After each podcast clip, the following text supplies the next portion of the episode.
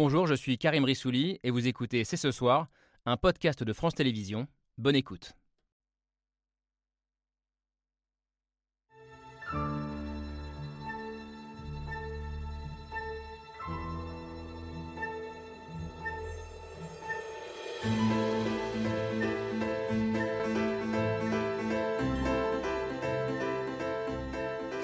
Bonsoir à toutes, bonsoir à tous, bienvenue sur le plateau de C'est ce soir. Avec au sommaire une question, la transition écologique va-t-elle creuser la fracture entre monde rural et grande métropole? Question posée alors que Laurent Vauquier, le président LR de la région Auvergne-Rhône-Alpes, a forgé ce week-end un nouveau concept, le ruralicide. Il annonce sa volonté de s'affranchir de la loi contre la bétonisation des sols, une loi qui pourrait, selon lui, tuer les campagnes.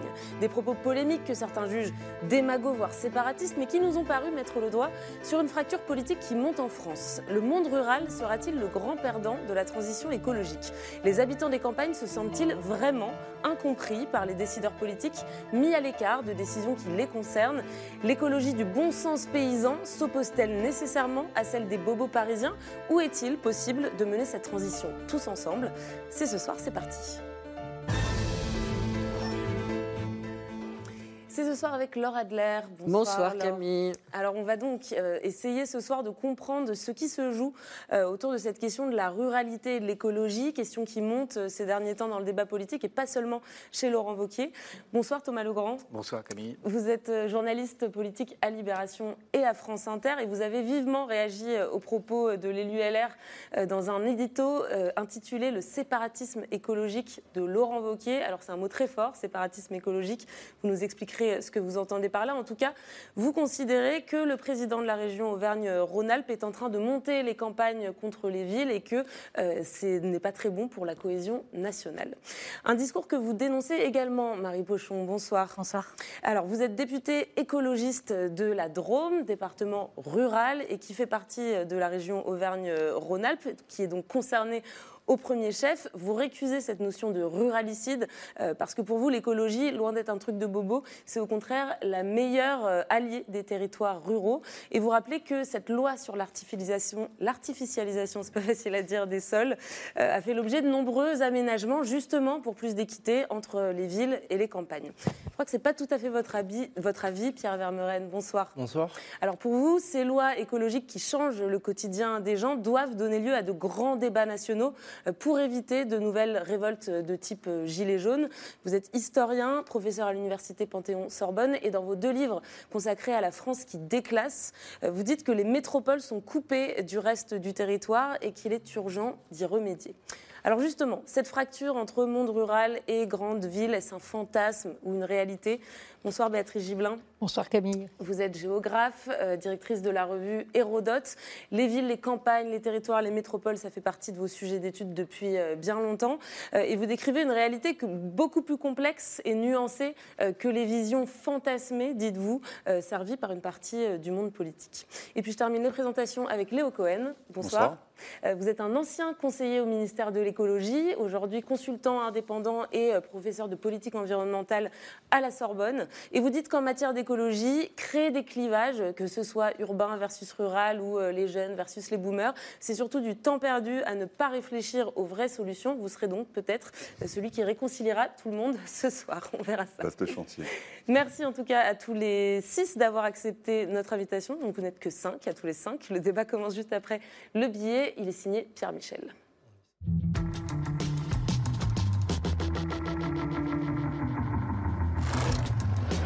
On ne peut laisser l'écologie à des extrémistes que je suis bien placé pour connaître, pour les combattre dans ma région, dont le seul discours est d'être contre tout.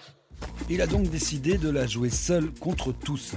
Il était euh, l'invité au congrès euh, national des maires ruraux de France. Laurent Wauquiez a annoncé euh, samedi retirer la région Auvergne-Rhône-Alpes du dispositif zéro artificialisation nette. Il estime ce dispositif ruralicide. ZAN, trois lettres et un acronyme pour une loi et un principe plutôt simple.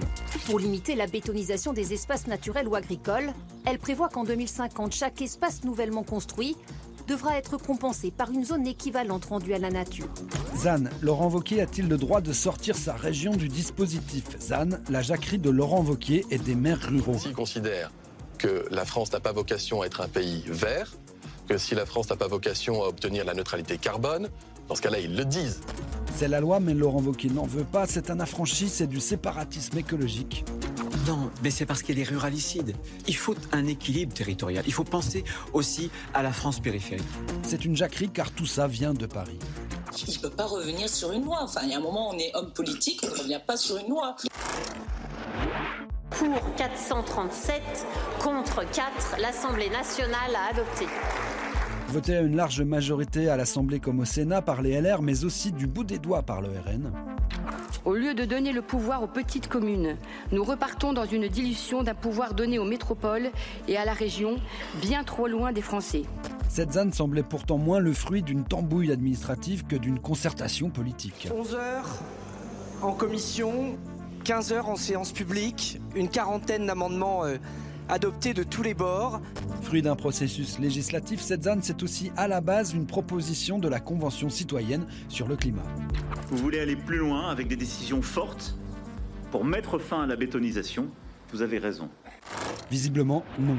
Je vous le dis, l'écologie est un sujet trop sérieux pour être laissé aux extrémistes écologistes. Emparez-vous-en. Écologie des villes versus écologie des champs. Derrière cette loi ZAN, il y aurait une double fracture géographique, écologique. Emparez-vous de ce sujet de l'écologie.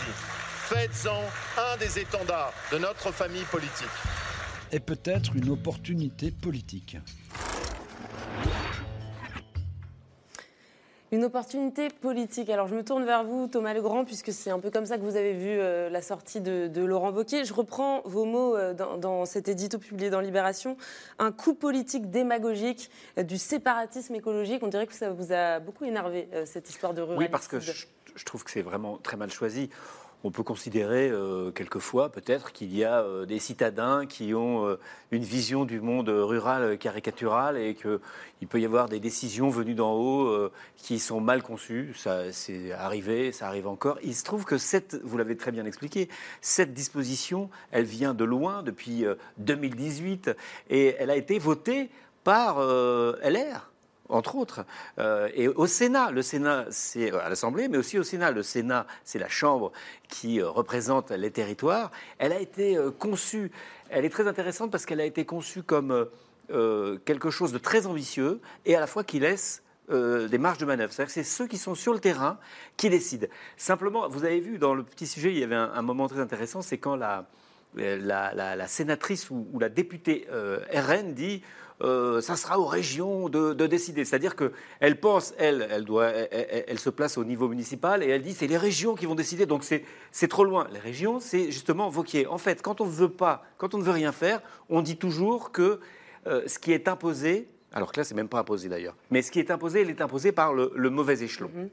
Et là, je trouve que, je trouve que c'est vraiment une, une, une, une mauvaise manière faite à, l'écologie négocier, l'écologie euh, vraiment discutée. Et la ZAN, donc la zéro artificialisation nette, euh, c'est quelque chose de très utile et qui, n'est pas, pas uniquement, euh, qui n'est pas pour le, spécialement pour le réchauffement de, de, la planète. Donc tous ceux qui disent oui, euh, on en fait trop alors que la France est que 1% euh, des, émissions à effet, de, effet de serre. Non, là c'est pour aussi et surtout la biodiversité et c'est pour les campagnes. Mmh.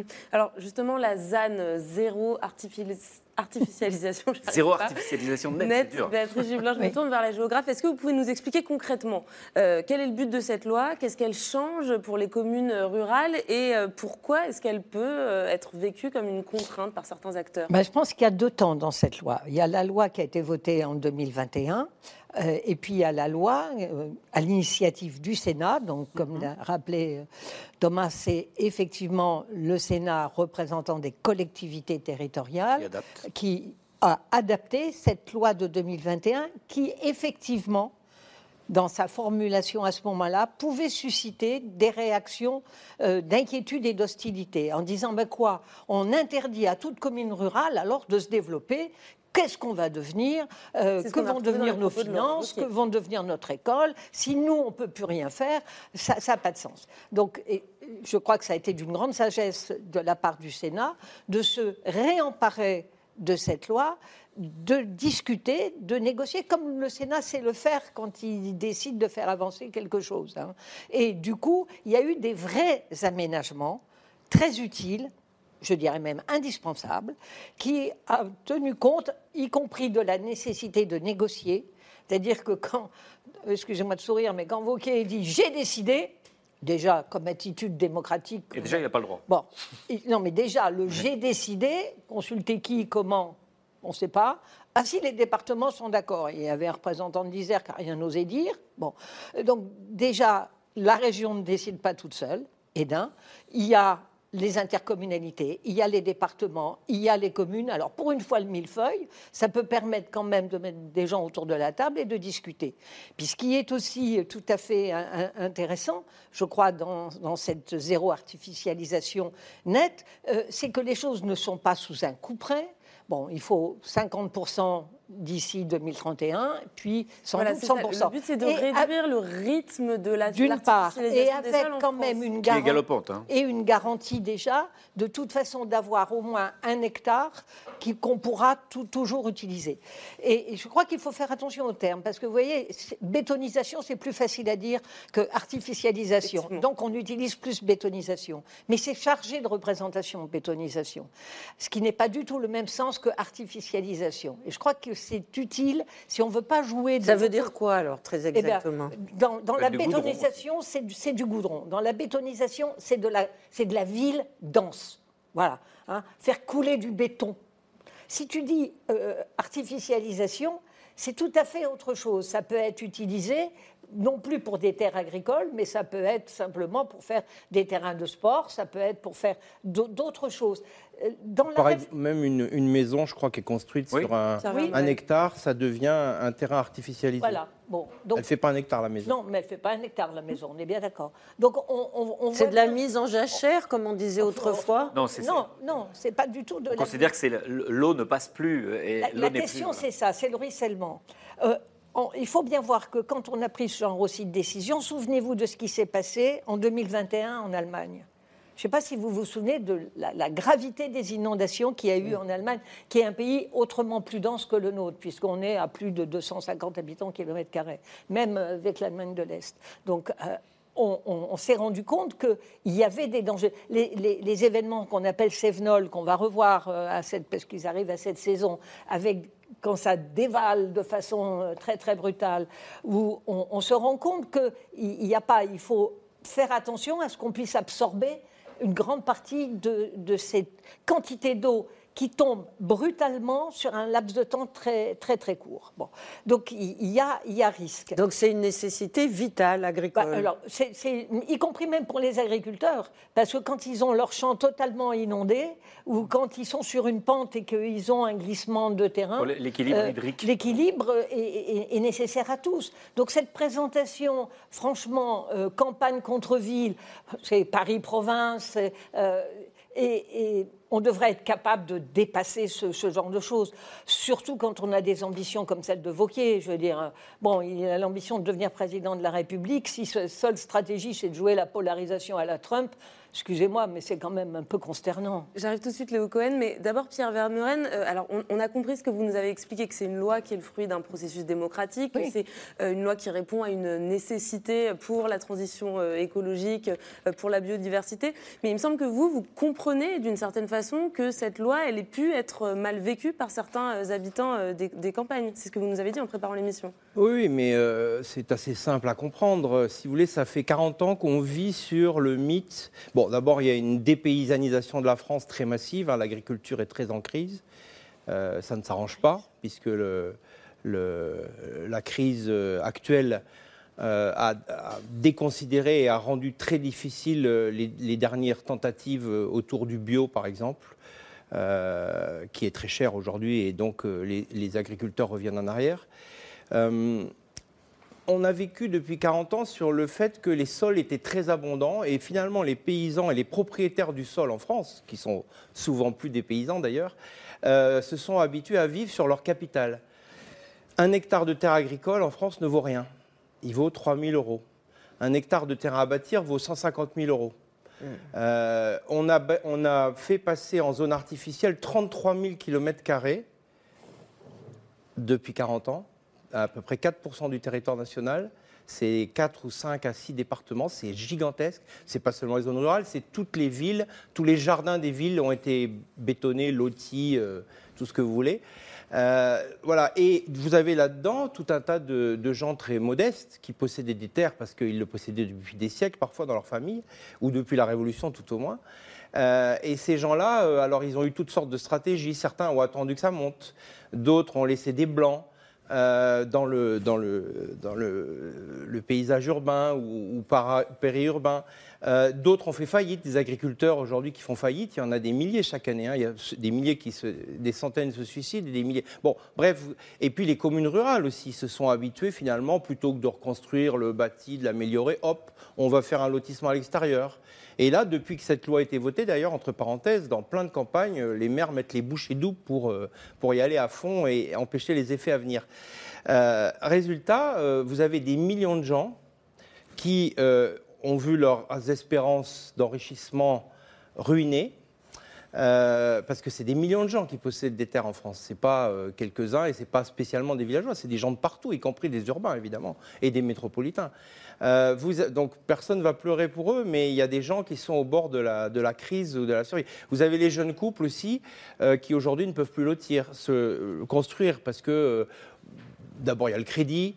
Bon, vous avez 5 millions de bâtiments, enfin de logements qui sont rendus euh, inaptes à la location du fait d'une autre loi. Enfin, je pense que c'est le même ensemble législatif, mais euh, la, la question thermique. La Donc, loi sur les passoires énergétiques. voilà, tout ça pour dire que euh, les gens, je crois, n'y comprennent rien. Et la seule chose qu'ils voient, c'est qu'on leur dit, voilà, ça a été décidé, que, ce, que tel ou tous les partis soient d'accord n'y change rien. Il n'y a pas eu d'explication de texte, il n'y a pas eu de débat lors des élections. Il n'y a pas eu d'explication de la part du président de la République, des autorités dans un pays. Voilà, donc heureusement que vous faites ce genre d'émission pour expliquer à ceux que ça intéresse. Mais je- c'est là que, si vous voulez, il y a de la nitroglycérine. Vous ne pensez pas que, par exemple, Laurent Wauquiez parlons- aurait pu utiliser son aura pour expliquer et pour accompagner plutôt que pour euh, stigmatiser À moins que vous pensiez que c'est une mauvaise loi. Et à- non, non, personnellement, je ne pense pas que c'est une mauvaise Donc loi. il faut mieux l'accompagner et l'expliquer.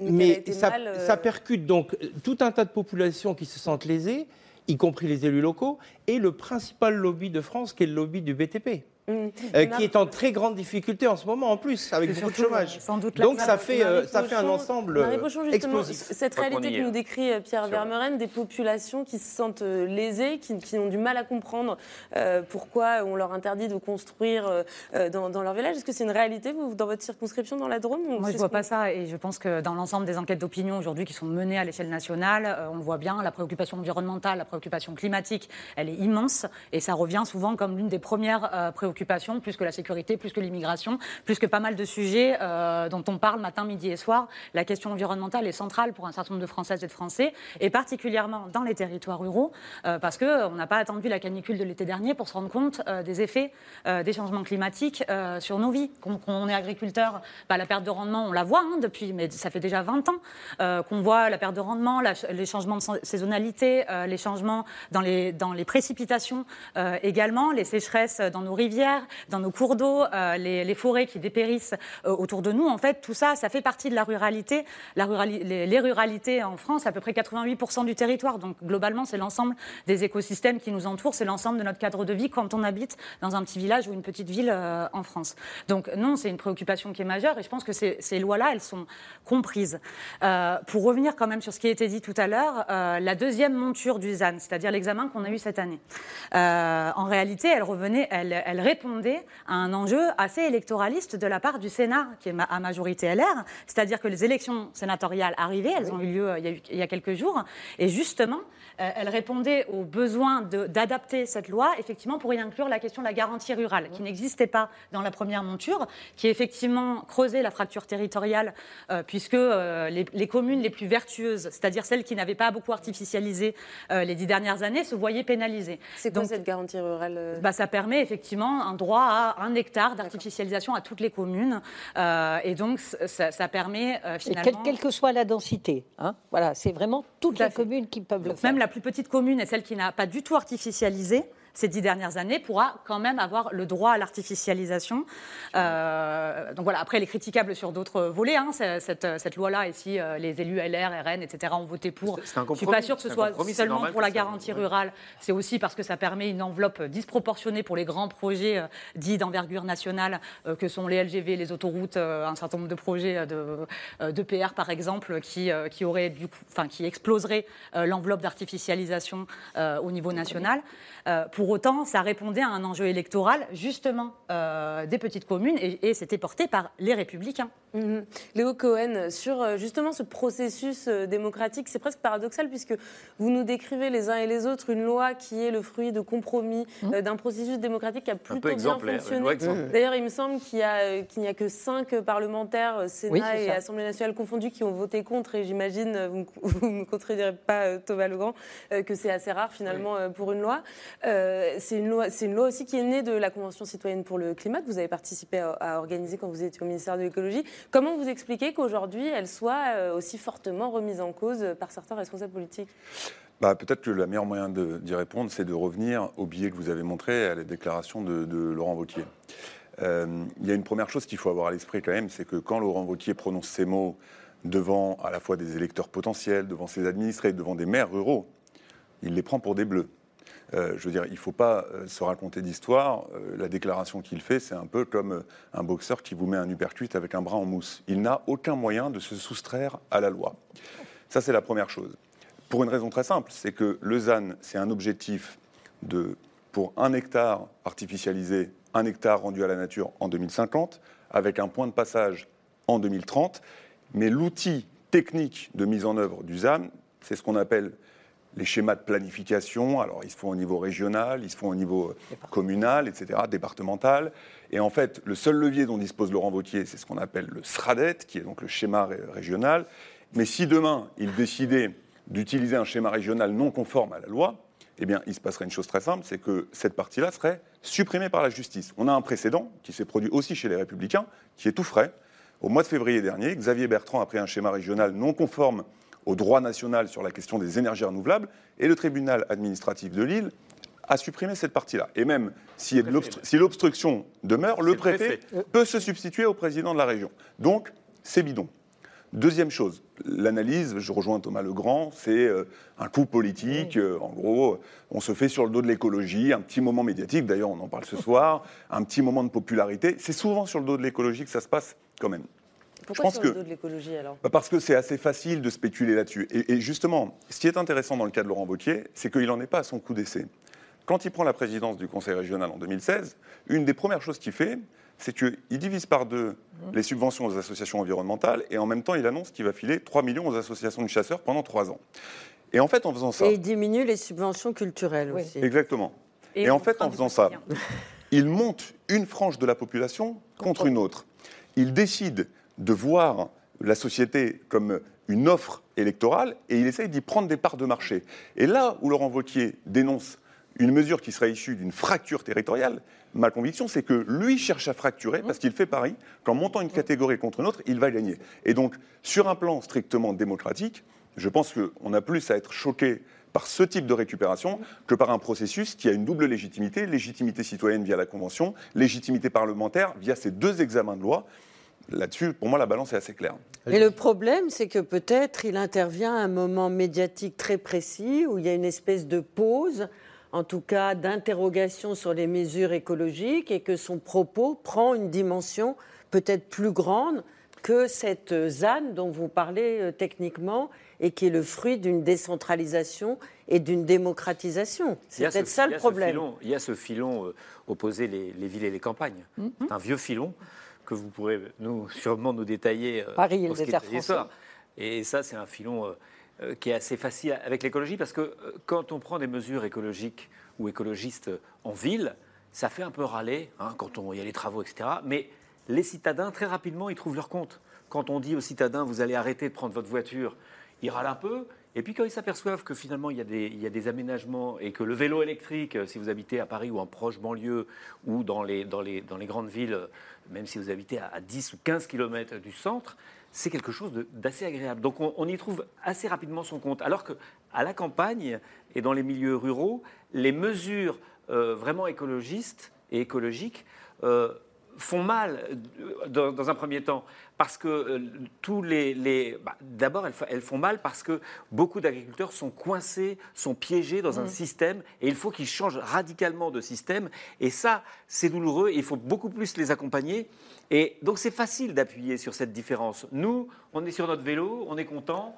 Oui, mais Voilà. on est dans la- bobos, quoi. On est dans la ville la plus Et la ruralité, c'est pas que l'agriculture. Oui, mais Il faut pas, c'est pas aux agriculteurs qu'on peut mais- expliquer la nature ou la campagne non plus. Bien sûr, il Voilà. ne s'agit pas d'expliquer la campagne ou la nature, mais vous n'allez pas me contredire quand je dis que les agriculteurs sont un peu coincés dans un système productiviste. Ils sont étranglés. Et étranglés par Mhm. des dettes et avec une logique qui est mortifère pour le- la planète et qu'il faut changer. Donc il, il va falloir qu'ils changent tous, radicalement. et en réalité, Plus pour eux pour la planète. en Et en réalité, ce type d'annonce, euh, c'est euh, signer la mort de l'agriculture euh, d'ici 2050. Enfin, aujourd'hui, l'artificialisation des sols, elle se fait particulièrement En sur les tout terres cas- agricoles, que ce soit en termes de projets routiers ou de zones pavillonnaires, de zones commerciales. C'est ça aujourd'hui, hein, le, le développement des, des périphéries urbaines. euh, ça fait pas rêver euh, en termes de développement et d'avenir pour nos campagnes, très sincèrement. Et c'est ça qu'on voit. Donc effectivement, la loi ZAN, elle permet derrière de donner des outils aux élus locaux pour rénover les centres-bourgs, pour euh, développer euh, les villes déjà bâties, Parce euh, qu'il pour s'agit aussi de, rénover, de aussi densifier et de rénover les centres-bourgs, les rendre plus vivables, et ça c'est bien. De préserver des terres agricoles pour garantir l'installation paysanne. On a besoin de ça, on a besoin de boulot aussi dans nos campagnes. Euh, c'est c'est tous ces, ces outils-là aussi, euh, une loi comme, comme la loi ZAN. Non, mais les- allez-y, terminez et je vous donne la parole. Les, les principes sont bons, sauf que honnêtement, euh, vous- si vous pensez que les gens comprennent, parce que oui, les élus comprennent, les élus locaux et ruraux comprennent, Mhm. euh, les- la classe politique comprend, les Parisiens comprennent, mais la maje- euh, je- enfin, à mon avis, ils n'y connaissent rien en majorité. Et il y, a- il y a une fronde. Je vous assure que depuis deux ans, vous entendez tous les milieux du bâtiment y compris les architectes, euh, tous les milieux euh, qui espèrent développer leur village euh, et notamment construire des maisons ou vendre leurs terres, comme je le disais tout à l'heure, c'est des millions de gens qui sont radicalement opposés. Il faut quand même l'entendre. C'est pas parce qu'on dit pas qu'ils sont opposés qu'on est pas. pour répondre à l'intérêt Et deuxièmement, il y a une ignorance générale de la plupart de la Vous population. pensez pas que le rôle Il y a un d'un élu, travail c'est justement pédagogique, pédagogique extrêmement important à faire. Et puis aussi peut-être des compensations. Peut-être des compensations aussi organisées, parce que un hectare pour un hectare, c'est bien. Mais euh, Non, mais il y a des- il y a des peut-être qu'il y a des, compensations, il y a des zones commerciales immenses. Il faudrait peut-être rendre des terres aussi aux communes les Bien plus sûr. petites et les plus pauvres, parce qu'elles se sont quand même fait dévorer autour des périphéries urbaines dans des proportions La loi, la loi Elles- permet, elles- la loi permet Elles ont de- aussi sur ces. Ah, ils ont fait tout Hein, pour. la- la loi ils permet de densifier. gagné beaucoup, beaucoup d'argent. Oui, mais qui il euh, Avec les élus. Ah bah voilà. Un certain nombre d'élus et un certain nombre de communes. On est d'accord. C'est pas tout à fait par hasard si on s'est installé euh, en périphérie Ah des non. villes et, et qu'on n'a pas réussi Les à impôts essayer- fonciers. à- exactement, à essayer de réorganiser euh, euh, le territoire. Mais je voulais, je voulais juste intervenir parce que on est là en train de dire les agriculteurs, les paysans, tout ça n'est pas un groupe homogène. Non. Et souvent, je passe mon temps à essayer d'expliquer que on est sur des situations très hétérogènes. Vous avez des, des agriculteurs qui vivent très très bien. On va prendre le, président de la FNSEA. Excusez-moi, C'est quelqu'un. agriculteur, Hein, bah, D'accord, mais il se présente comme tel. Il est à la PDG tête. d'une- bah, il a euh, 300 hectares euh, à, à- à gérer. Puis- euh, et puis il est surtout dans cette coopérative. Non, mais tout, tout ça, on le sait. Mais il faut arrêter, si vous voulez, de toujours euh, euh, prendre, j'allais dire, cette grande hétérogénéité qui est liée d'une part à une géographie, qui est liée à une histoire, euh, qui est aussi à un système éco- économique. Mais euh, quand on dit ils sont tous étranglés, ben non, ils ne sont pas tous étranglés, c'est pas vrai. Alors il y en a euh, dans, chez les éleveurs, chez les petits éleveurs, tout ça est, est- est vrai. Mais il faut faire attention Qui à ces- disparaissent de plus en ces- plus. euh, eh ben, oui, ils disparaissent, de- De, disparaissent. plus en plus, mais pas tous. renforcent. Parce que si vous décidez de faire de la viande de, de très haute qualité, ben, vous allez réussir à la vendre, vous la vendrez cher. Alors, il est évident que euh, On importe de ceux- plus en plus de viande. hein. seuls Pas ceux- cher. euh, non, mais Mais comme dit monsieur, plus on est vertueux, moins on a de succès. On le voit bien Non, avec pas- le pas- bio par rapport à l'inflation. Oui, Et moi, on est oui. aidé par les politiques Elle Oui, non, une parce qu'il y a aussi, enfin, il- c'est comme si on n'avait rien fait pour le bio. On peut pas dire qu'on n'a rien fait non plus pour le bio. Euh, après, il faut aussi que les gens s'organisent. Je veux dire, le, paysan, c'est pas, pas parce qu'il fait du bio, le maraîcher, c'est pas parce qu'il fait du bio que tout d'un coup tout va aller très bien. il y a les aussi collectivités locales et Exactement, il faut qu'elles achètent du Et je, bio. et je reprends, la main. Béatrice Et je, je voudrais revenir à ce que disait à l'instant Pierre Vermeuren. Vous nous disiez la colère monte. Et je, et je trouve ça quand même intéressant puisque donc là, il est question de cette euh, loi euh, ZAN, mais c'est pas la première fois que la colère monte sur euh, des, des mesures écologiques. Vous êtes bien placé pour le savoir, euh, Léo Cohen. Je pense à, ce, à cette mesure de, de limiter à 80 km par heure la vitesse sur les routes que beaucoup ont lié au début de la crise des Gilets jaunes. Euh, je pense aussi à la gronde autour des zones à faible émission. C'est quand même intéressant que souvent ça se cristallise sur des mesures euh, écolo. Oui, complètement. Mais euh, peut-être qu'il y a un point par lequel il faut commencer cette discussion, qui est de dire que les conséquences du changement climatique vont concerner tous les territoires sans discrimination. Alors, ça se manifestera pas de la même manière dans les villes et dans les campagnes. Dans les villes, on va plus souffrir des canicules ou des piles de pollution. Dans les campagnes, on va plus souffrir euh, des sécheresses euh, ou des incendies. Ou des inondations. ou des inondations, effectivement. Mais en tout cas, ça va concerner tous les territoires. Ensuite, moi, je suis très heureux qu'on ait une géographe qui nous permette d'introduire de, la complexité dans ces notions qui sont assez caricaturales, parce que euh, les villes, les campagnes, Paris, la province, euh, etc., en réalité, effectivement, il y a des ensembles très complexes. Je crois que l'INSEE considère qu'il y a à peu près 33% ou 34% de, de la population qui vit en zone rurale, mais que quand vous regardez des communes qui échappent à une aire d'attraction d'une ville, en fait, on est à peine à 5 millions d'habitants. Donc, en fait, entre euh, le fermier et le néo-rural qui travaille en ville, qui consomme en ville, qui sociabilise en ville, vous avez des réalités extrêmement multiples. Donc, il faut éviter de penser euh, ça comme un bloc homogène. Et ensuite, ce qu'il faut dire quand même, c'est que pour, la- pour relever le défi de la transition écologique et pour préserver aussi nos territoires de ses conséquences, tout le monde va avoir des efforts à faire. Dans les villes, par exemple, on va parler de deux chantiers qui sont les gros morceaux du moment. La question du zéro artificialisation nette va concerner d'abord les zones rurales. Je crois qu'il y a 60% de l'artificialisation qui se fait dans des zones où il n'y a pas de densité immobilière. Vous parliez de l'accès euh, au logement, ce sont des zones dans lesquelles il n'y a pas de densité immobilière. Mais à côté de ça, prenez la question des passoires thermiques. La question des passoires thermiques, elle concerne d'abord les villes. 70% des passoires thermiques sont dans des villes de plus de 100 000 habitants. Et là où je, je m'inscris un petit peu en faux par rapport à ce que vous avez dit tout à l'heure, c'est que c'est pas forcément plus facile en ville qu'ailleurs. L'histoire des ZFE, c'est pas une histoire des Parisiens et de leur vélo. L'histoire des ZFE, c'est les personnes de la grande couronne qui viennent bosser à Paris et qui sont en voiture et qui n'arrivent plus à accéder au centre-ville. Elle est là la complexité. Non, Les villes, C'est- oui, c'est- les décideurs, euh, ceux qui parlent, sont considérés comme ceux qui habitent en centre-ville et pour eux, ils, ils ne voient. c'est- l'imagerie. euh, D'accord, mais c'est pas plus c'est- pas plus facile- Et ça leur paraît plus facile que de changer carrément de vie et de métier, ce que les agriculteurs devront faire. Mais ils vont, euh, vous, On- vous on avez raison, il, vous fait. avez- il y aura des conséquences pour, le, pour, euh, pour la- la- la- les passoires thermiques. Les le chantiers qui sont devant nous sont pas plus faciles en ville qu'à la campagne. Les chantiers, les chantiers sont massifs et pour tout le monde. Et d'ailleurs, Laura Adler en parlait tout à l'heure, on est dans un moment où en fait il y a une espèce de mode qui consiste à dire euh, on, on ressort le refrain de l'écologie punitive, on ressort le refrain. Alors maintenant, il y, a, il y a comme ça toute une communication anxiogène, etc. Moi, il- il y a les Amish. Y compris européenne hein, en ce moment. Oui, complètement. Il y a un an, on a écrit avec le directeur de Terra Nova Thierry Pêche une note qui s'appelait Climat, les trois grenades dégoupillées de la politique euh, gouvernementale. Et on disait, il y a trois mesures qui ont été adoptées dans la loi climat et résilience les zones à faible émission, le zéro artificialisation nette et l'interdiction des passoires thermiques. Quand elles ont été adoptées, tout le monde a dit la montagne accouche d'une souris, ce sont des mesurettes. Et nous, on disait attention, entre le temps de l'adoption et le temps de l'entrée en vigueur, c'est le moment où il faut mettre les mains dans le cambouis et travailler. Vous allez voir que ceux qui vous disaient hier c'est des mesurettes, vous diront c'est une montagne infranchissable. On est exactement là-dedans. Et d'ailleurs, les sorties du ministre de l'économie euh, illustrent de manière assez indécente euh, ce phénomène-là. On va revenir sur la question politique. Je voudrais, juste me tourner vers vous, euh, Marie Pochon, puisque vous, nous disiez tout le monde dans les villes, dans les campagnes, tout le monde sera impacté par la crise écologique, tout le monde a des efforts à faire.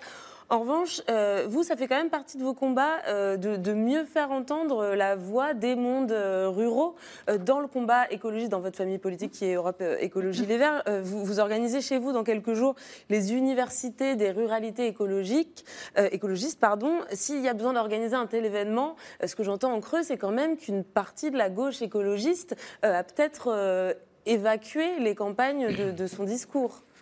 Bah, de fait, on a une sociologie électorale qui, effectivement, et ça c'est euh, démontrable aux dernières élections, euh, qui a montré qu'effectivement, la NUPES, de manière générale, euh, avec l'ensemble de ses composantes, avait eu plus de succès dans les centres-villes, dans les périphéries urbaines, dans les quartiers populaires, et un peu moins dans, les, dans les territoires ruraux, effectivement. et par contre, on voit des, des, assez bons scores, malheureusement, du Rassemblement national sur un certain nombre de ces territoires. Hein. sur 88 députés Rassemblement national, c'est à peu près 69 euh, qui sont euh, des députés de sous-préfecture. Comment vous l'expliquez Vous nous disiez tout à l'heure, euh, les, habitants des territoires ruraux sont les premiers à voir, à voir et à souffrir du changement Je pense que c'est un sujet d'incarnation, tout d'abord. Enfin, l'écologie politique aujourd'hui, quand, quand, on demande à, un Française, à une Française ou un Français de décrire un petit peu ce que peut être une, une politique écologiste, il va nous parler de vélo, il va nous parler d'achat biocop, et finalement, il va, il va nous parler de, de ce qui se met en place dans les grandes villes écologistes, puisque on, on a en 2020 pu euh, remporter un certain nombre de grandes villes et, euh, où des maires et des responsables politiques écologistes sont en train de mettre en œuvre des, politiques qui changent la vie euh, pour, ces, pour ces millions de personnes. et donc, on a un peu moins d'incarnation parce que c'est aussi le jeu médiatico-politique qui fait que ce qui se passe dans les territoires ruraux, on en, entend, on en entend peu parler. ça, c'est dans les médias de manière générale, mais c'est aussi dans les institutions. Moi, je le vois à mon niveau. je suis député de la Drôme. On a quatre circonscriptions, quatre députés dans la Drôme. Je suis euh, élue sur les trois quarts du territoire et les trois autres députés sont élus sur un seul quart, qui est le plus urbanisé euh, de la Drôme. Et de fait, euh, on, représente à peu près le même nombre de personnes, bien évidemment, à l'Assemblée. Mais il, il faut, en tant qu'écologiste, je considère qu'il faille euh, aussi euh, penser la question de la représentation du territoire, des espaces, euh, des écosystèmes qu'il faut gérer. C'est deux PNR, des parcs naturels régionaux, c'est des immenses espaces forestiers, des rivières, des terres agricoles par, par des, milliers d'hectares. Donc tout ça, ça se pense et tout ça va, va être extrêmement important dans l'ensemble des politiques publiques que nous allons porter plus tard en matière de transition énergétique, en matière de euh, transition agricole, euh, en matière de, mobilité, en matière de réindustrialisation, toutes les politiques aujourd'hui qu'il nous faut porter pour mener la transition écologique doivent inclure en leur cœur euh, la question de, ces espaces ruraux qui sont absolument immenses et qu'on va utiliser dans la transition. Et j'en viens à un exemple sur la question des mobilités. Effectivement, on a, on a en tête les mobilités dans les espaces urbains qui viennent, le choix de mobilités qui, qui sont là pour un Parisien, un Lyonnais, un Bordelais, euh, il a un choix dans sa mobilité. Dans les territoires ruraux, moi je vois dans la Drôme, à peu près 83% des déplacements domicile-travail se font encore en voiture individuelle thermique, euh, pour la plupart, euh, et parce que c'est la seule option. On a très peu de transports en commun. Pour faire un trajet de Cré à Nyons dans ma C'est la moyenne pour la France. Hein. c'est aussi la moyenne chez moi. pour faire un trajet de Cré à Nyons, c'est 60 km à peu près. Si on veut les faire en transport en commun, c'est deux jours. Avec les correspondances. Euh, non, mais, c'est un problème de densité. Et, et, et c'est pas seulement une question écologique, c'est aussi une question sociale. Parce qu'il euh, il y a à peu près 20%, 15-20% euh, des ruraux qui n'ont pas forcément le permis. Il y a aussi une question de genre là-dedans par ailleurs. Et le prix du carburant à 2 euros le litre, en fait, ça crée du renoncement aussi à la mobilité. Et c'est un enjeu majeur qu'il faut préparer, qu'il faut anticiper dans les politiques publiques. Parce que 2035, c'est la fin de la voiture thermique. Ce sera le prochain cap, effectivement, auquel arriver. On peut pas continuer à euh, déverser 36 milliards d'euros dans le Grand Paris Express et euh, provisionner 30 millions d'euros pour les mobilités du quotidien en ruralité, comme l'a fait Dominique Faure récemment, euh, c'est-à-dire 1 euro par habitant et par an, pour penser l'après-voiture.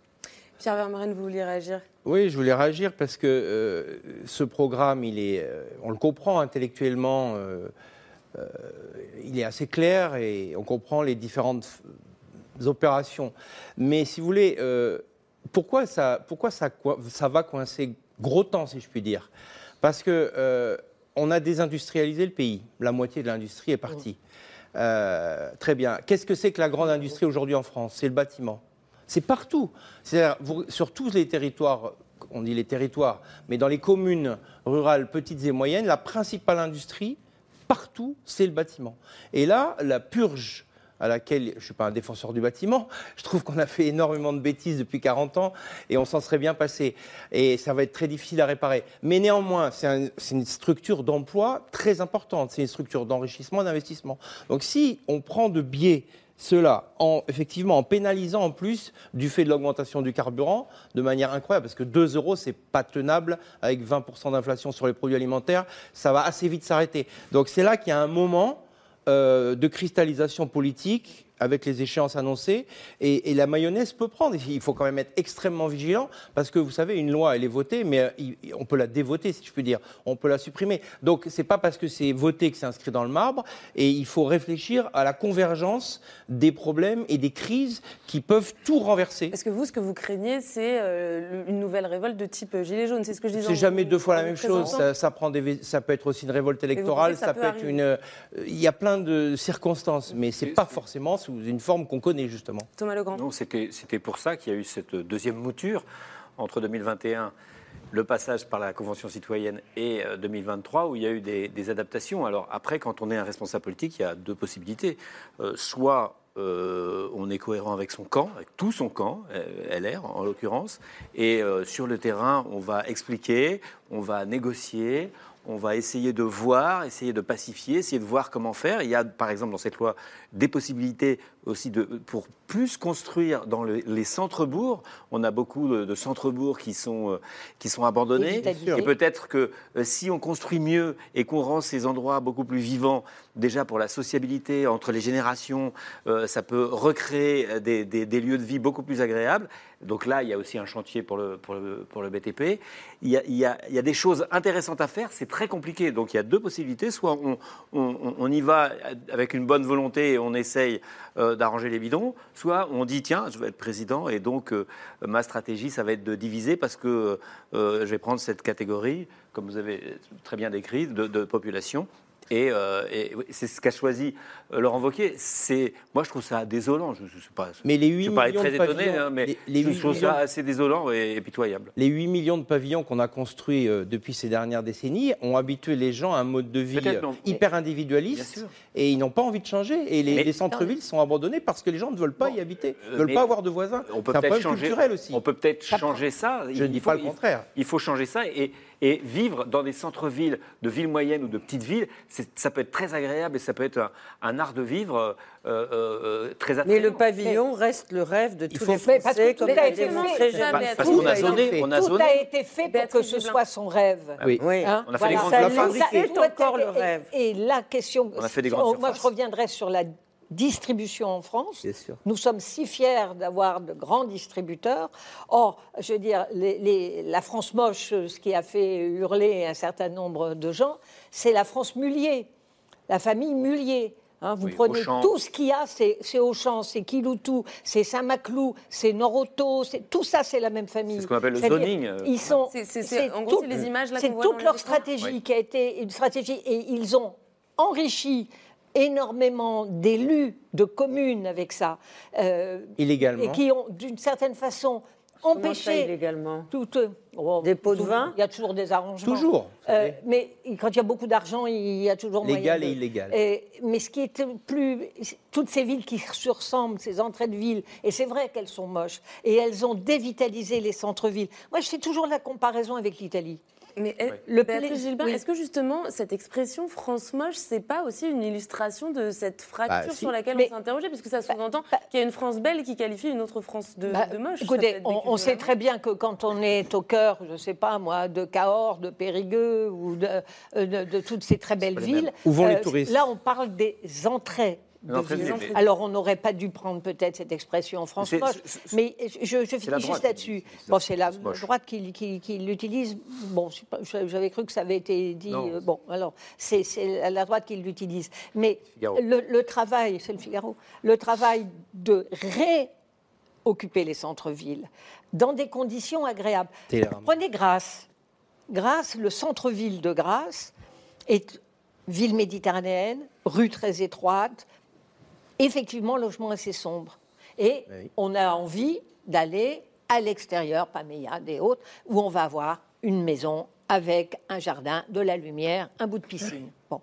Donc il y a tout un travail à faire qui est un travail de revalorisation de la vie, de la vie en ville. Mmh. Et il y a eu un équipement très intéressant qui a été fait à Grasse. C'est une magnifique médiathèque qui bouleverse complètement mmh.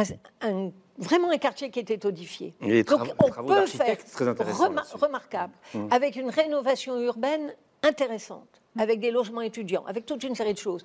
Donc il faut des idées et il faut investir dans des idées. Donc le bâtiment, ce n'est pas que faire du pavillon à l'extérieur qui suppose très vite de voitures et puis quelque chose pour les gamins à conduire de ci de là. C'est pas seulement ça, c'est au contraire avoir une architecture de, de qualité, de rénovation qui coûtera. Parce qu'il ne faut pas faire, euh, euh, faut pas rêver, ça coûtera, mais qui résoudra ô combien de problèmes d'individualité, d'isolement, euh, d'insécurité, de euh, voilà. Mais c'est un travail de une ou deux générations. Mais, mais bien sûr. il faut le commencer, il ne faut pas commencer par dire. euh, L'aménagement urbain, Bien sûr. euh, Aménagement l'aménagement du territoire, de prendre la parole depuis. 5 bonnes minutes. Il n'y a pas de souci. Non, simplement, euh, personne ne dit que les politiques climatiques et environnementales ne doivent pas être adaptées en fonction des spécificités et des besoins. C'est vrai pour la diversité des territoires, c'est vrai pour la diversité sociale et sociologique euh, de la population. La difficulté, moi, ce qui m'interpelle quand je, vous entends, j'étais le conseiller du ministre de l'écologie quand on a arrêté la taxe carbone.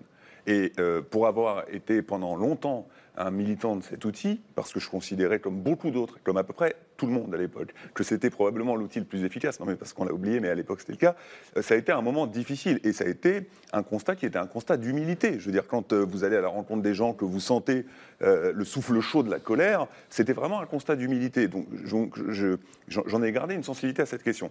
Moi moi, ce qui m'interpelle quand je, quand je vous entends, parce que le risque de la convergence des colères, le risque du... C'est OK, mais bien sûr qu'il faut s'adapter, bien sûr qu'il faut prendre en compte. Mais si à chaque fois qu'on amène une mesure contraignante et forte, on brandit ce spectre-là, qu'est-ce qu'on fait? Je reviens sur la question des passoires thermiques. Euh, je disais s'adapter au territoire, s'adapter au profil des gens. Les passoires thermiques, j'ai regardé les chiffres ce matin, parce que quand j'ai entendu le ministre de l'économie la semaine dernière nous expliquer que, en gros, d'abord, il fallait en débattre. Il y a quand même trois textes de loi, 2015, 2018, 2021, qui en ont débattu, sa majorité qui l'a voté, le Sénat qui l'a voté, etc. D'abord, il faut en débattre. On en a débattu. Ensuite, il nous dit, euh, euh, il faut trouver des solutions. Très bien, le texte est entré en a été adopté il y a deux ans, l'entrée en vigueur arrive l'année prochaine, on a le temps de les trouver, les solutions. Après, il nous dit, ça- euh, il y a un risque pour les personnes qui sont propriétaires bailleurs, c'est-à-dire des propriétaires qui louent leurs biens, mais qui sont précaires ou qui sont modestes. Moi, j'ai été regarder les chiffres des propriétaires qui détiennent des passoires thermiques et qui sont issus du premier décile, c'est-à-dire les plus modestes, 3%. Des propriétaires de, de ces passoires thermiques qui sont issus du dixième décile, c'est-à-dire les plus riches, 35%. Ce que ça veut dire, c'est qu'aujourd'hui, elle est où l'injustice sociale? Elle est chez les locataires qui payent 200, 300 euros de facture énergétique, plus encore que chez les propriétaires qui louent ces biens-là et qui n'ont pas fait les travaux de rénovation, qui pour une grande partie d'entre eux peuvent les faire. Et pour les autres, bah, j'ai envie de dire à Bruno Le Maire, il faut les aider. Ça tombe bien, vous détenez les cordons de la bourse. Donc à un moment donné, euh, l'art et la noblesse de la politique environnementale, c'est d'assumer la complexité, de tenir un discours de vérité et d'arriver à dégripper là où ça coince. Et c'est vrai pour le ZAN, comme c'est vrai pour les passoires. C'est pas simple. Euh, gérer la rénovation dans des copropriétés, c'est très compliqué. Mais justement, c'est là qu'il faut mettre les énergies pour trouver. C'est c'est la microchirurgie. Et c'est moins sexy que les grands discours, mais souvent ça fonctionne mieux. Et bien justement, j'en reviens en grand discours. Il nous reste euh, un petit quart d'heure d'émission. Je voudrais qu'on revienne à la question de la bataille politique autour de, de, l'écologie. Et je me tourne vers vous, euh, Thomas Legrand. C'est vrai que jusqu'ici, euh, l'écologie, ça a été un discours porté à gauche de l'échiquier politique. Depuis, la crise climatique s'accélère et on a une partie de la droite, de l'extrême droite, qui décide de s'emparer de ces thématiques avec une vision tout à fait différente. En gros, à droite, c'est euh, le, le bon sens paysan, je le disais en introduction, euh, le localisme, et à gauche, c'est une écologie qui est sou- souvent perçue ou présentée comme une écologie de bobos, déconnectée, euh, citadine.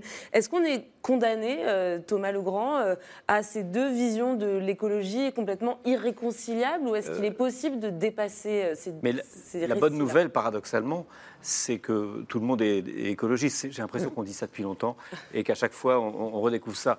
L'écologie, c'est un peu comme, euh, finalement, ça devient un peu comme la République. C'est-à-dire que c'est dans, dans le cadre républicain qu'on débat, qu'on arbitre nos, nos différences. Et ben maintenant, ça va être dans le cadre de l'écologie. C'est-à-dire qu'on ne pourra plus dire euh, non, je, ne, je, je refuse des mesures écologiques parce que la, la question ne se pose pas. La question se pose pour tout le monde. Et donc, il y a des réponses de droite et des réponses de gauche. Alors là, Marine Le Pen, par exemple, dit la révolution prétendument écologique que l'on nous vend, euh, c'est un saut dans les orties de l'écologie punitive, euh, dans les ronces des normes. Est-ce qu'elle est en train de développer un discours écologiste de droite ou elle fait du populisme elle développe, un, elle développe un discours écologiste de droite, de mon point de vue, sauf que ce discours écologiste de droite ne peut être qu'un discours. Et au moment, au moment où il faudra, disons, des, des, mesures d'application de son discours, euh, eh bien, elle, n'y arrivera pas et on s'apercevra que c'est une impasse. Mais ça, c'est peut-être parce que mon penchant est plutôt d'une écologie de gauche. Mais, mais euh, euh, c'est tellement facile à- les, les mesures écologistes et écologiques sont tellement faciles à caricaturer que euh, les démagogues euh, s'y précipitent. Et euh, le, le- localisme, qui est euh, l'alpha et l'oméga de l'écologie de droite, le localisme, qui peut être contre le localisme quand c'est pas pour des raisons identitaires, mais quand c'est pour des, si, c'est pour euh, démondialiser ou pour euh, euh, raccourcir les circuits, c'est bien. Mais tout, le discours, pour l'instant, que je vois, et il paraît qu'ils vont y travailler, ils vont faire des, assises sur l'écologie, donc on, attend, et il ne faut, pas- il faut pas désespérer. Mais pour l'instant, tout le discours écologiste que je vois à droite, ce n'est qu'un discours, et je ne vois pas du tout quelles seraient les mesures prises qui, qui pourraient être, euh, en revanche, écologistes. Le discours l'est, les mesures ne pourraient pas l'être. Alors Marie Pochon, en tant qu'élue euh, écologiste, est-ce que finalement, comme le disait euh, Thomas Legrand, bah, c'est une bonne nouvelle que tous les camps politiques s'emparent de l'écologie? Moi, je ne crois pas que l'ensemble des, euh, camps politiques s'emparent euh, réellement de l'écologie. Et je crois que c'est un petit peu dit, hein, euh, mais c'est pour l'instant une écologie de, dis- de discours. Et encore, moi, je, manque à voir en termes de propositions politiques. pour l'instant, il n'y en a aucune sur la table. La question de consommer local, etc. Bien évidemment que ça, pour le coup, c'est du bon sens et c'est même pas une politique écologiste. Ça devient une politique écologiste à partir du moment où on propose une régulation économique, on propose des investissements particuliers allant dans ce sens. Euh, Enfin, c'est à partir du moment où on actionne un certain nombre de leviers de politique publique, ça devient une politique effectivement écologiste. Pour l'instant, tout ce qu'on entend, effectivement, ce sont des vagues discours. Euh, et voilà, pour l'instant. Eh ben, je, je- je reviens sur une question euh, qui est très importante sur le plan politique. C'est que les très bons résultats de Marine Le Pen, c'est dans les communes rurales. C'est dans les petites communes qu'elle fait des scores très très importants. Alors on va me dire, oui, mais ils ne sont pas beaucoup d'électeurs. Oui, mais ça signifie quelque chose. C'est parfois plus de 50%, 60%, jusqu'à 70% des votants qui ont voté pour l'extrême droite. Donc c'est une question qui est, qui est importante. Sur un, un discours, soit parce que vous êtes abandonné, le discours de l'abandon a un écho politique qui est extrêmement important, mais prise aussi quand même à leur propre jeu dans la mesure où ils aspirent à exercer les plus hautes fonctions euh, politiques, euh, se rendant compte que le dérèglement climatique, il est là. Et c'est très symptomatique. Les responsables du RN sont allés voir les responsables du GIEC pour discuter avec eux. C'est une grande première. Parce que jamais ils ne prenaient au sérieux ce que pouvait dire le GIEC. C'est-à-dire que au bout d'un moment, on est bien obligé de tenir compte de ce qui est en train de se passer et de la prise de conscience chez un grand nombre de nos concitoyens, oui, que l'heure devient sérieuse et que le temps commence à devenir pressant. Donc, euh, ils sont dans cette contradiction avec un électorat qui est quand même un électorat soit de petites villes, soit de milieu rural, soit de zones en très grosse difficulté. Je pense au bassin minier du Nord-Pas-de-Calais. C'est pas par hasard si Marine Le Pen est allée s'installer dans la circonscription des Nains-Beaumont. Donc ça, c'est indéniable. Mais d'un autre côté, la préoccupation euh, du dérèglement clim- climatique s'impose à eux, quoi qu'ils quoi qu'ils veulent bien dire. Peut-être juste, euh, tout à l'heure, vous avez demandé est-ce que, s'imposera. est-ce que les, les, euh, finalement l'écologie de gauche ou l'écologie de droite sont totalement irréconciliables, etc. Tout à l'heure, Marie Pochon nous a parlé de la réalité des enjeux des mobilités dans un territoire rural avec une surface dense, très peu de transport collectif ou une impossibilité, etc. Bon, moi je vous pose une question. La voiture électrique à un prix accessible pour euh, des, des territoires comme cela, mesure de gauche ou mesure de droite? Euh, Une Zoé, par exemple, le plein, c'est 7 euros. Bon, euh, l'équivalent pour une bagnole Si thermique, c'est borne. 70 Si on euros. a une borne. Voilà. Si, si on a une borne. Voilà. Oui, on Mais- recharge plus facilement en zone rurale qu'en zone Non, ville. mais c'est intéressant que vous, vous Donc- souleviez cette question de la voiture, puisqu'il y a quelques jours, le président de la République J'aime la il bagnole. adore la a affirmé bagnole. j'adore la bagnole, comme tous les Français. On, on imagine qu'il parle plus d'une bagnole thermique que d'une bagnole ça. électrique. Enfin, je ne sais pas comment vous l'avez entendu. Je je- je l'ai entendu comme une euh, dit, volonté de transformer sans brusquer, comme souvent, avec des éléments qui permettent d'enrober tout ça euh, assez positivement. Bon, bref. Euh, mais en tout cas, non, la, la- la question qu'on se pose par rapport à ça, c'est simplement que moi, je me dis, demain, euh, si on arrive à sortir la, la voiture électrique à un prix accessible, bah, ce sera de l'écologie populaire, avec, encore une fois, un gain pour, pour le pouvoir d'achat qui sera massif. Et la dernière chose que je voulais dire, puisque tout à l'heure, vous avez dit, Thomas Legrand, euh, chez, chez les élus du Rassemblement national, c'est beaucoup de discours, mais finalement, demain, il n'y aura aucun acte. Euh, je pense qu'il faut faire attention aussi, dans les éléments de discours, à ce qui relève, enfin, à, ce que disent les mots. C'est pour ça que moi, par exemple, je, suis très, euh, j'essaie de ne jamais utiliser l'expression d'écologie punitive parce que le, terme d'écologie punitive que, les élus du Rassemblement euh, national et des Républicains utilisent tous les jours, ils ont une histoire. Historiquement, moi j'ai fait une, une- une investigation pour le livre que j'ai écrit il y a deux ans là-dessus. Historiquement, le premier qui a utilisé le terme écologie punitive, c'est Frédéric Nious, qui était le candidat chasse, pêche, nature et tradition en 2007. Et puis ça a été repris par Xavier Belin, qui était président de la FNSEA. Puis par François Fillon, euh, qu'on peut, qu'on peut pas qualifié comme le plus écolo des premiers ministres que la France ait connu, et enfin par Claude Allègre, qui était ouvertement climato-sceptique. Elle vient de là, cette expression. Et puis un jour, elle s'est normalisée, elle s'est institutionnalisée quand une ministre en fonction, c'était Ségolène Royal, l'a reprise à son compte. Ces expressions, écologie punitive, ça dit une mesure sera attentatoire à vos libertés avant euh, d'améliorer votre environnement et vos conditions de vie. Et donc, même sur le plan rhétorique, je trouve que ces expressions-là disent quelque chose de ce qu'est la vision de l'écologie de ces, de, de ces élus-là, qui a encore un chemin immense à accomplir. Pierre Vermaelen, je veux bien vous entendre sur cette notion euh, rhétorique. Oui, moi, vous savez, la rhétorique, euh, j'ai pas envie d'en parler, mais je, moi, je pense à- aux 50% de Français qui votent plus, ou qui parfois n'ont même pas de carte électorale. Et si vous voulez, le, parce que le débat politique, finalement, il se réduit de plus en plus dans une tête d'épingle, même si elle est encore assez grosse et que c'est la moitié de la population, il y a une autre moitié qui n'est pas concernée. Et je me dis, ça risque pas de s'améliorer, malheureusement, dans les décennies à venir, parce que les, jeunes aujourd'hui, enfin, moi j'en fréquente quand même beaucoup, ils n'ont pour la plupart aucun contact avec la nature. Nous, on était baignés dans la nature. Enfin, moi, j'étais à la campagne dans ma jeunesse, on, vivait dans la nature. Aujourd'hui, les enfants de mes amis, par certains, n'osent plus, ne se sont jamais couchés dans l'herbe parce qu'ils ont peur, voyez, de, l'herbe. Euh, donc l'ignorance de la biologie n'est plus enseignée. Nous, on décortiquait des poissons, euh, tout un tas d'objets. Donc, euh, et, ces jeunes, en revanche, ils sont constamment sur des objets numériques qui consomment énormément d'énergie, entre parenthèses, et ils y passent combien d'heures par jour? 8 heures par jour? 8 heures par jour, tous les jours. C'est- considérable. Donc je crois que là, si vous voulez, aujourd'hui, il, y a- il y a cette population, cet angle mort de plus en plus gros de la population. Donc quand vous dites qu'elle est concernée par le réchauffement, en tout cas, elle se sent plus concernée par les élections et c'est très inquiétant. Et puis il y a toute cette jeunesse qui, très massivement, parce qu'on ne fait pas de sortie scolaire, on va jamais dans les bois. Moi, beaucoup de jeunes que je connais ont Ça peur d'aller dans une forêt. vertes, hein. Oui, ça existe. Ça existait. Toujours ça Ça C'est très rare. Très très peu aujourd'hui vont dans les bois, par exemple, et c'est quand même le bœuf à bas. Il n'y a pas d'écologie sans connaissance de la nature. On en est très très loin. Allez, Marie Pochon, je vous laisse le mot de la fin. Ok. Euh, après, je pense que ça dépend où on, on grandit est, où on habite, Ah bah bien oui. évidemment. Et où Et, habitent euh, les jeunes aujourd'hui? Bien évidemment, En moi j'ai grandi dans un petit village et j'ai euh, effectivement vécu tout ça. Et bien évidemment, par contre, qu'il faut investir dans des politiques publiques en matière d'éducation notamment pour renouer, pour pouvoir construire des, poss- des possibilités d'expérience de, de classe verte. Moi, je, je suis absolument triste effectivement de voir que des gamins qui vont grandir à Valence, à Romans, à Montélimar, à 50 km du Vercors n'y- jamais, Jamais vie. les pieds. Et ça, c'est un enjeu fondamental, effectivement, d'ouvrir les horizons. Ça passe aussi par l'éducation populaire. Moi, je voulais répondre à, ce qui a été dit tout à l'heure là, sur la question de la, de la voiture individuelle.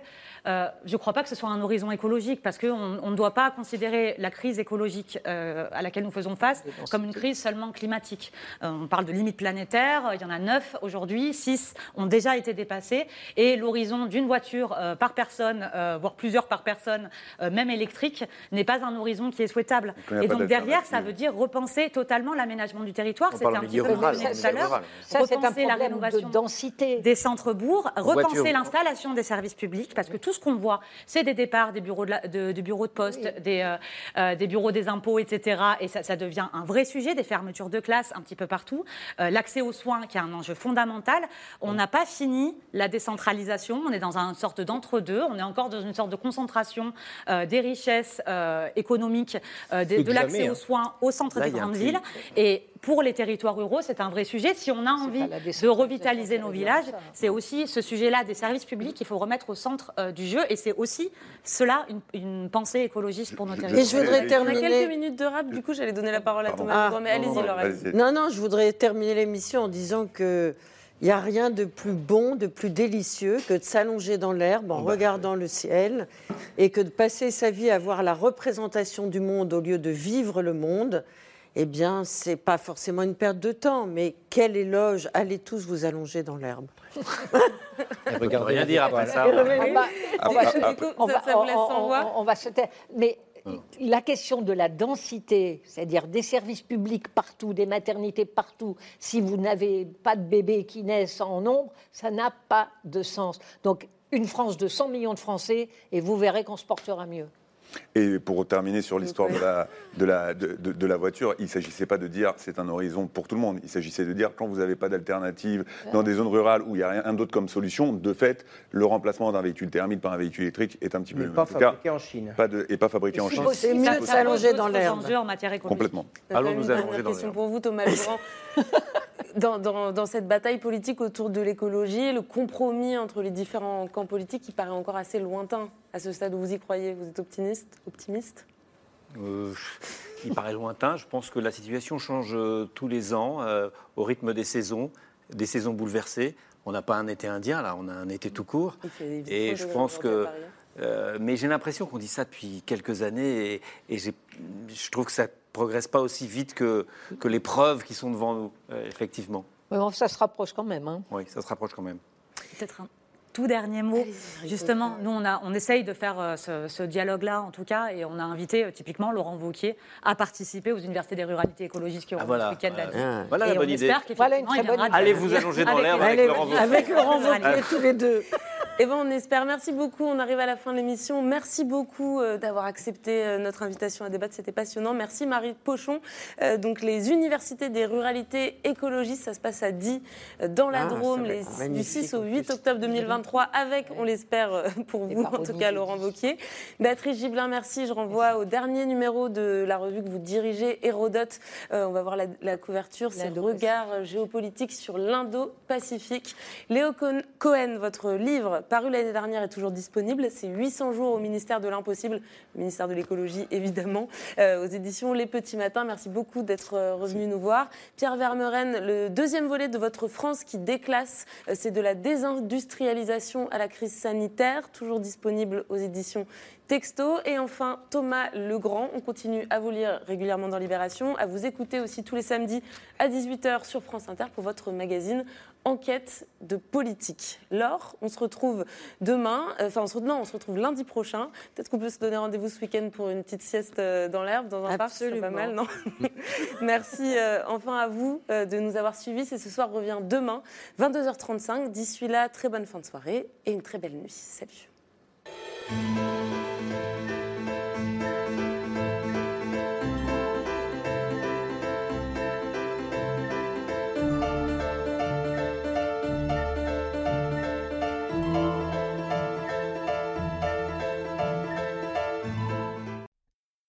C'était C'est ce soir, un podcast de France Télévisions.